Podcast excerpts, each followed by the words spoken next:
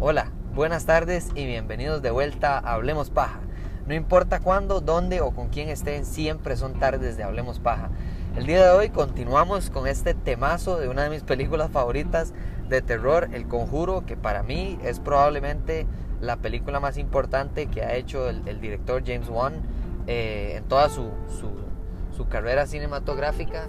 No es como que me la sé de memoria, pero de lo, de lo poco por lo menos que, que he visto de él, no he visto todas sus películas, pero muchas de las películas exitosas que él hizo y ha hecho en general, pues han sido películas que yo, eh, que me apasionan, que, me, que no solo generan una película, sino que de alguna manera creó un universo, un universo perdón, cinematográfico casi que sin querer, ¿verdad? O sea, si hablamos de, de Saw, son películas que crearon un, un, universo cinematográfico, El Conjuro explotó en un universo cinematográfico y todo ello sin querer, que es probablemente de las cosas que más me interesa hablar el día de hoy. Eh, en la primera parte, por supuesto que analizamos la película y por qué la película fue un éxito tan grande y financieramente y demás, pero también más allá de la plata que hizo, del éxito que tuvo en cuanto a que la gente la apoyó, fue al cine a verla y, le gustó y, las críticas fueron positivas y la gente básicamente quería y pedía más de las películas del conjuro, pues muy importante también es identificar el hecho de que la película explotó un universo cinematográfico de una manera muy similar pero más exitosa que Actividad Paranormal. Actividad Paranormal agarra una película, eh, crea un universo de películas, pero que todas van ligados a un mismo estilo de película. Es decir, toda, usted sabía lo que iba. Cuando usted entraba al cine, usted sabía el estrés que iba a llevar, el tipo de tomas cinematográficas que iba a hacer, el tipo de cine que era, el tipo de, actuaciones que iba a haber.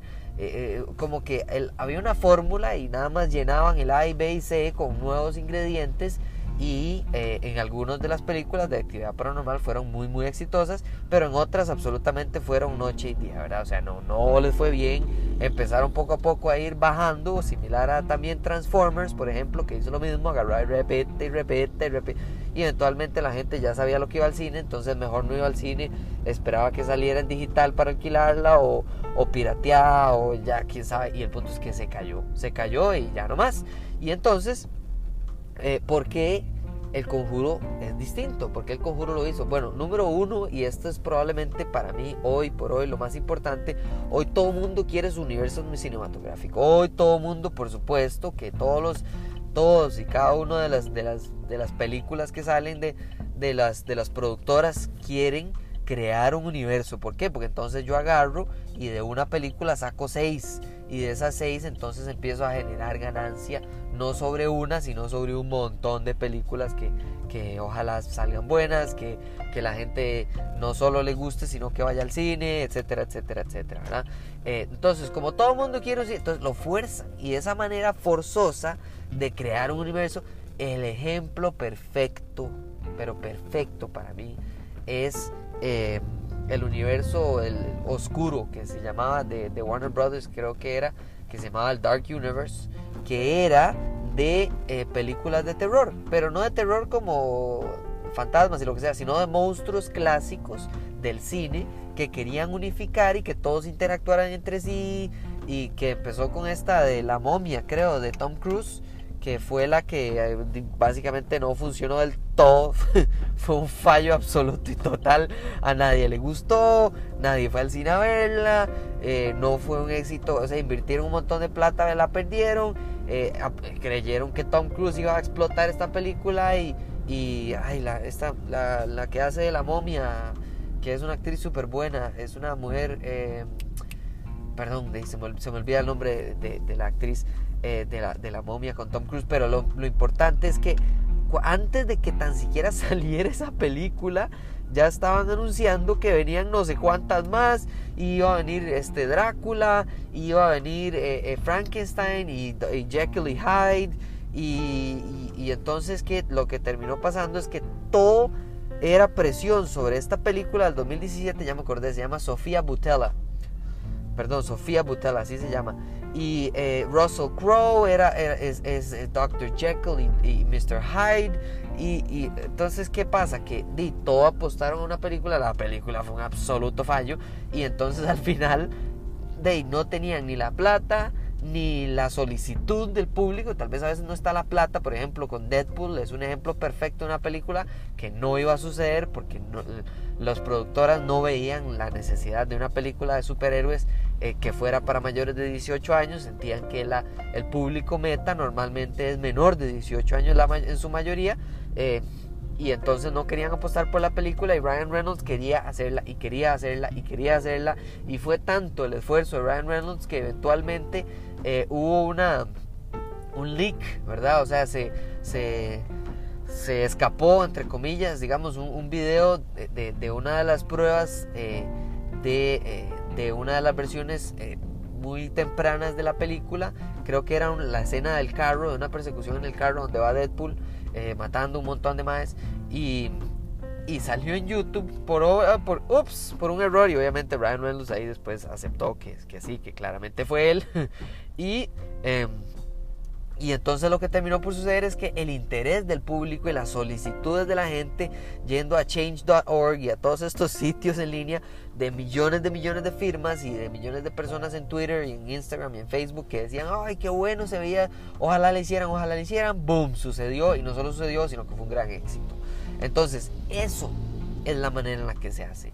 No se hace una película y de, repente explota. Entonces, lo importante de todos estos ejemplos para el conjuro es que el conjuro era una película. James Wan quería hacer una película con base en, eh, los, ay, se llamaban los archivos de los Warren que salieron a la luz pública y entonces él aprovechó que existía eh, eh, este, estas historias de, de monólogos eh, demoniólogos, creo que se llama, ya lo busqué a qué nivel, em, famosos y no solo famosos, sino que prácticamente, entre comillas, certificados por el Vaticano y con, o sea, era, tenía un poquito más de no solo misticismo, sino de realidad a su alrededor.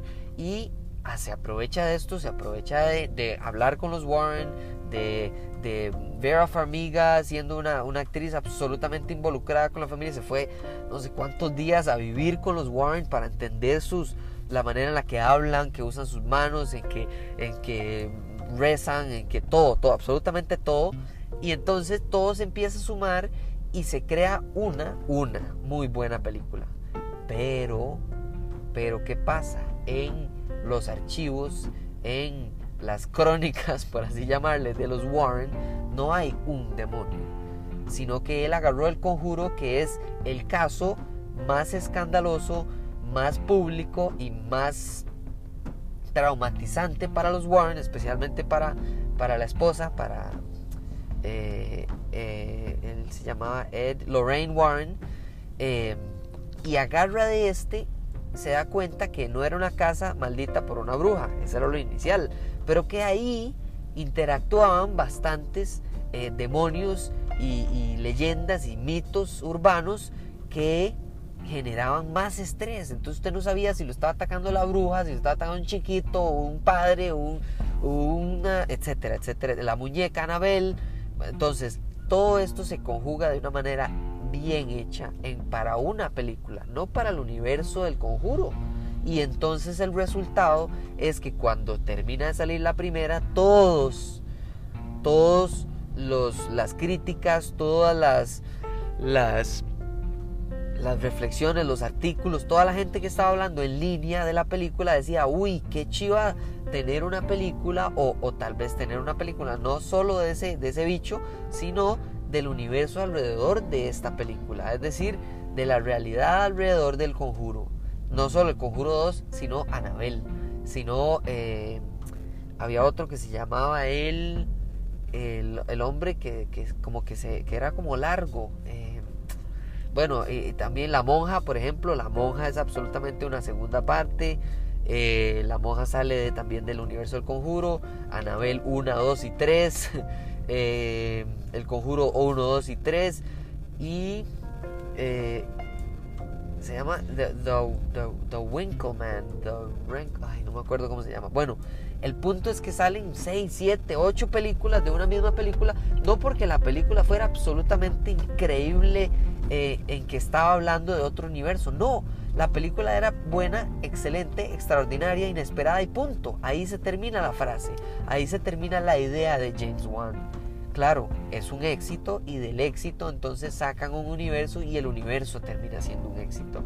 Y de ahí empieza esta idea y esta riqueza básicamente de James Wan de agarrar historias de los Warren, eh, porque tienen cientos de historias de demonios, eh, y ahora sí lo convierte en un producto que el público, que la audiencia sabe lo que quiere de esas películas.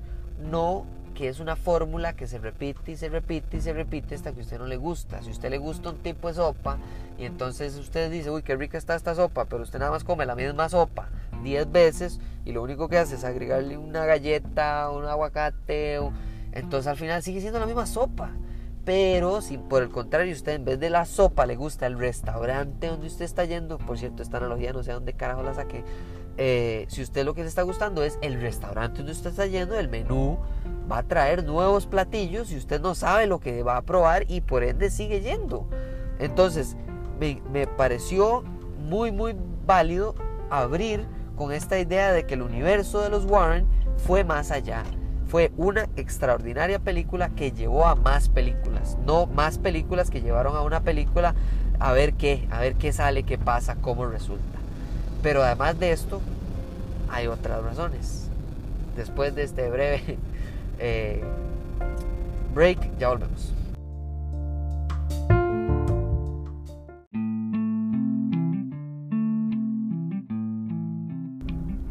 Bueno, pues ahora sí, eh, llegó la hora que todos estábamos esperando por primera vez, por primera vez en Hablemos Paja, en tardes de Hablemos Paja finalmente queremos agradecerle a la primer marca que cree en el, en el podcast, que quiere patrocinar, que quiere, eh, bueno, darse a conocer por parte de, la audiencia. Ojalá ustedes tengan el, tiempo también, tomarse el tiempo para ir a, buscarlos. Eh, están en Instagram, por cierto, ojalá puedan, puedan seguirlos. Eh, la página y la primer, el primer patrocinador que le queremos agradecer el patrocinio del episodio del día de hoy eh, se llama AF Gear Supply CR. Es decir, AF Gear G-A-R Supply con doble P CR. La página de Instagram así se llama, todo pegado, AF Gear Supply CR. Eh, tienen eh, una serie de productos de tecnología y de en general de, de, sí, como de utilidades, no especialmente tecnología. Cuando se metan a la página se van a dar cuenta por qué, pero ellos, eh, bueno, los, los eh, tienen estos envíos por medio de, de Instagram. Eh, entonces, ojalá puedan ir, puedan ver los productos que tienen para los regalos de Navidad. Me parece excelente. Ojalá los puedan eh, son, son ideas no, no de presupuestos de millones de dólares, sino que me parece súper bueno de, algún regalo para algún familiar, algún conocido. Eh, entonces sí, ojalá puedan ir y, si van y, van a comprar algo o van a recomendar la página, porfa díganles que yo eh, y Hablemos Paja les, les recomendó esta página, AF Gear Supply CR. ojalá lo puedan lo puedan eh, seguir, le puedan dar like y bueno, mejor todavía si pudieran, si les parece interesante para algún regalo eh, o para comprárselo para ustedes mismos, puedan visitar la página en, Instagram que tienen. Ahora sí, continuando con el episodio, eh, quería, quería decirles que, mi, manera de resumir lo más importante de por qué el conjuro fue exitoso en esa primera parte es porque el universo del conjuro fue primero debe ir la película y luego el universo, no al revés. Nadie debe poner el universo antes de su película, como hizo el Dark Universe eh, de monstruos de, Warner Brothers eh, o de Universal. Si no me equivoco, era de Universal. Eh, pero lo importante es que esa película de la momia primero venía al universo y después la película y no al revés.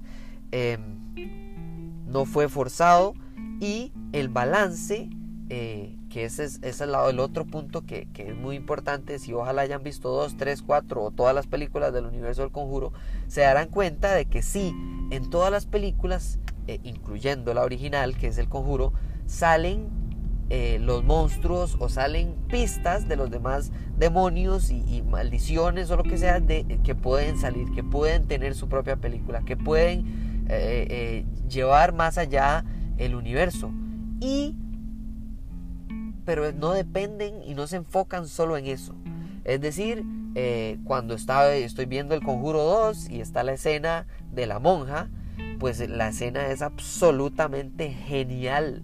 La, la manera en la que James Wan se le ocurre que la monja sea una pintura y en realidad la monja esté en la pintura y de repente se corra y use como el juego entre sombras y, y, la, sombra y la pintura y el cuarto y la puerta y las ventanas y, las persianas y todo eh, para el susto genera que la atención no es solo uy me estoy acercando a donde está el cuadro y entonces de el cuadro me va a pegar el susto sí e, eso pasa en todas las películas de miedo en donde usted sabe que viene el jump scare entonces está la persona poseída o lo que sea dándole la espalda a la cámara y la cámara se va acercando y se va acercando y uno sabe que va a pegar el brinco y ¡pum!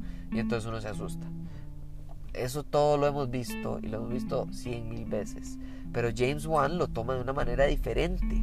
Y para ello usa la monja, porque la monja por supuesto que está vestida de negro, tiene los ojos negros, es pálida, entonces el contraste, o sea, la, la idea de la monja no fue usarla para decir, ah, vamos a sacar una película de esta monja y así vamos a hacer más plata.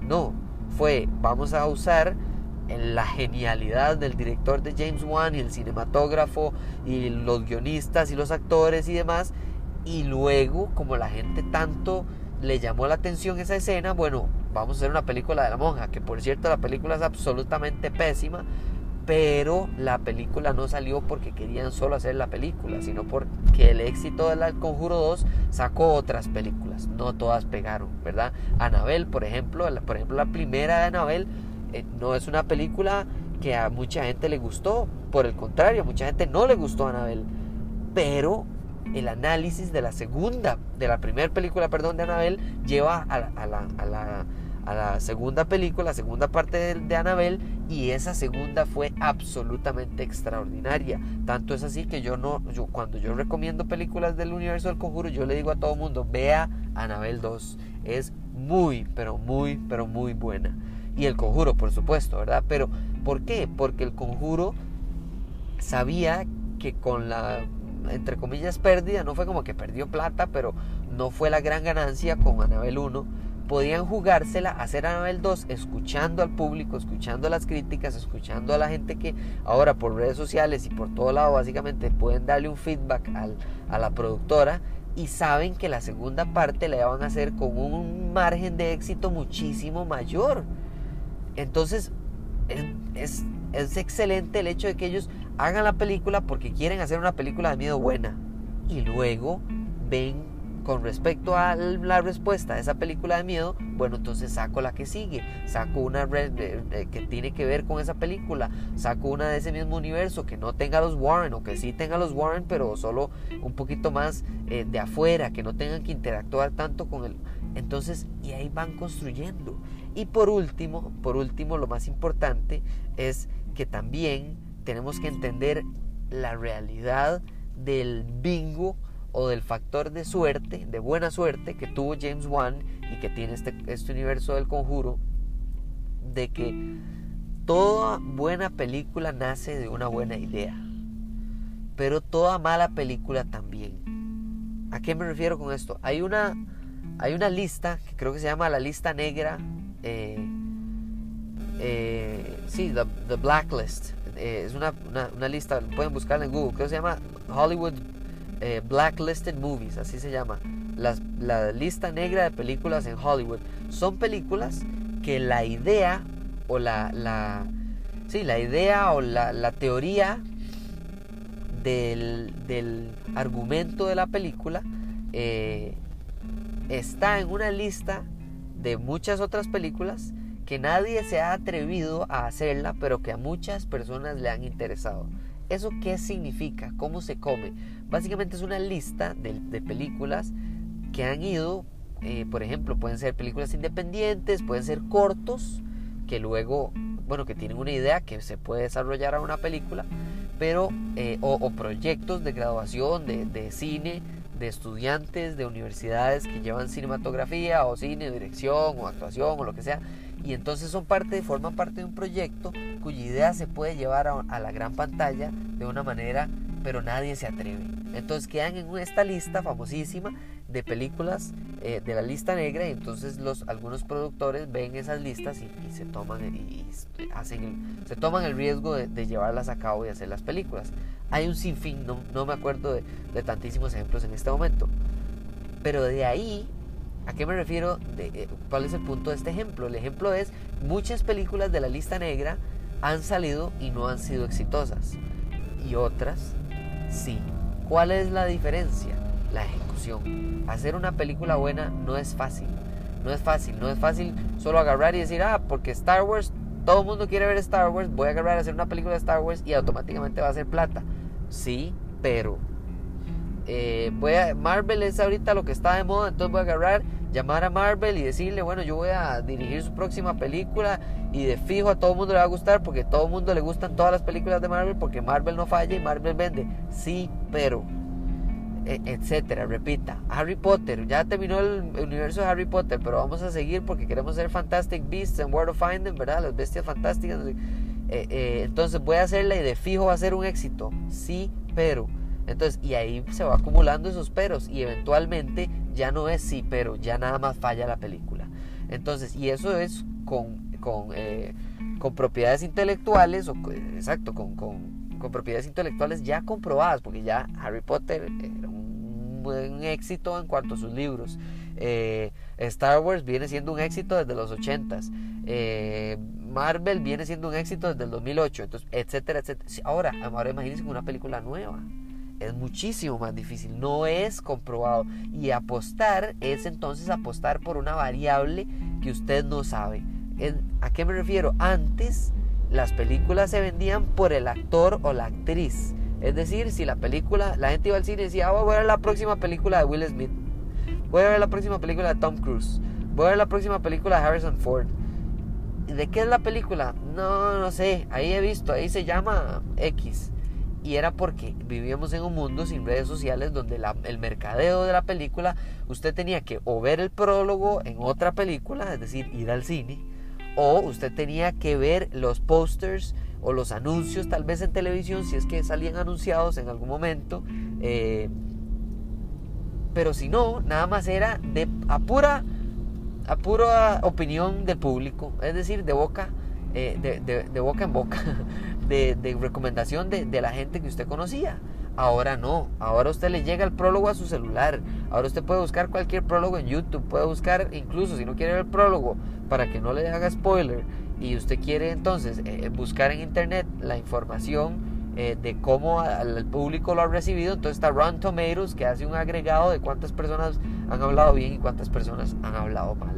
Entonces todo esto, todo esto para decir que no es fácil hacer una película buena. Ya no venden las estrellas. Por más estrella o estrellato, eh, fama, eh, nombre o renombre que tenga en Hollywood La Roca, todas las películas de La Roca no venden igual. Baywatch fue un absoluto ridículo, un fallo total. Jumanji fue un éxito. Y no tiene que ver con que le estaba La Roca, tiene que ver con si la película era buena o no.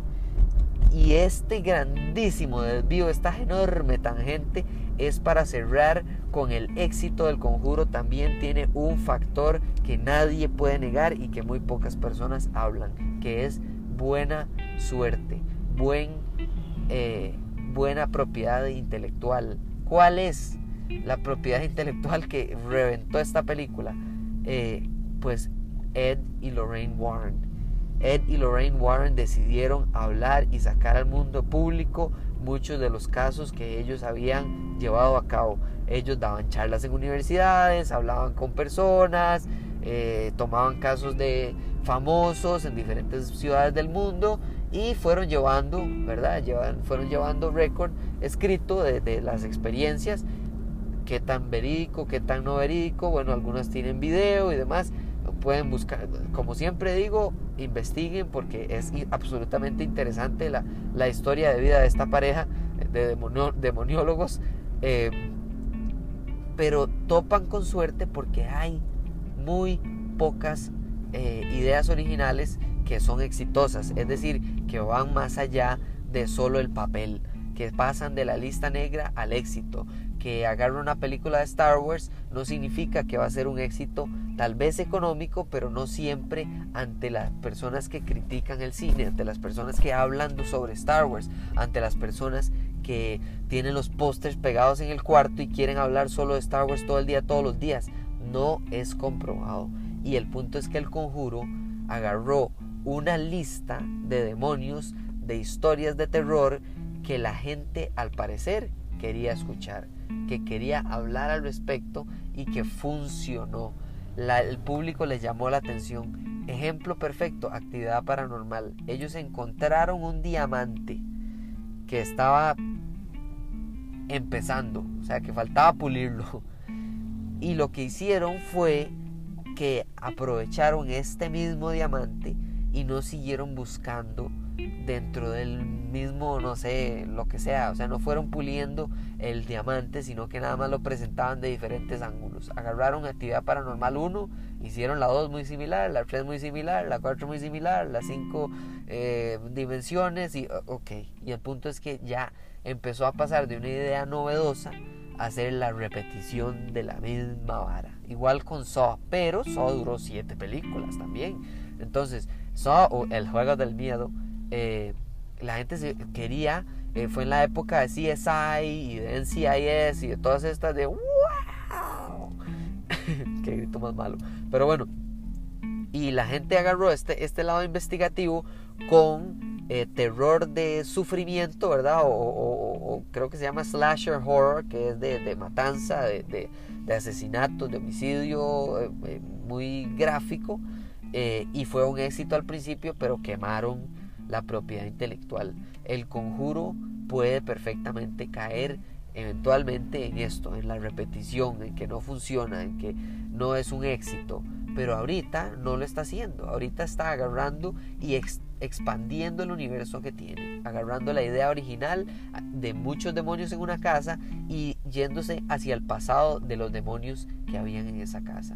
Ver el pasado de Anabel, cómo llegó Anabel a ser el demonio que ellos tenían guardado y que tanto le temían en la casa, al punto que pudo salir y, y, y tratar de atacar a su familia en una película, etcétera, ¿verdad? Entonces, ojalá todos los universos cinematográficos tuvieran no sé cómo explicarlo con una frase mejor, pero bueno, tuvieron los huevos que tuvo el conjuro que tiene James Wan para agarrar una propiedad y decir, primero vamos a hacer la película excelente, voy a hacer la película que yo quiero hacer y le agrego un par eh, de maneras de expandir el universo. Eh, y si funciona, y si es un éxito, y si la gente pide más, entonces ahí tenemos preparado el conjuro 2, tenemos preparado el conjuro 3, pero vamos a ver qué pasa. No, anunciémosle al mundo que viene este grandísimo universo increíble y perfecto, sacamos una película y, empezamos a grabar todas las otras siete películas que siguen y vamos a ver cómo, cómo funciona. Em, pero sí, e, esa fue la manera en la que la joya del conjuro se llevó más allá de solo un universo en una película, sino que fue un éxito y del éxito salió otro éxito y de ese éxito salió una película que no fue tan buena y de esa película no tan buena confiaron en que la siguiente iba a ser mejor y lo fue y entonces afrontando los obstáculos luego de que la primera fue un éxito, El Conjuro para mí es uno de los mejores de las mejores eh, películas para ejemplificar cómo hoy en día el cine verdaderamente puede ir a crear un universo cinematográfico sin que sea de superhéroes, sin que sea de Star Wars, sin que sea de Harry Potter, sino de una idea que estaba por ahí, que se le ocurrió a alguien, que una idea original no es mala, que puede ser bien tomada por el público y que no solo genera plata, sino que genera interés y que genera películas buenísimas. O sea, el conjuro, verdaderamente, si no quieren verlo después de estas recomendaciones, yo no sé qué están esperando, pero sí, se los recomiendo. Es una excelente película.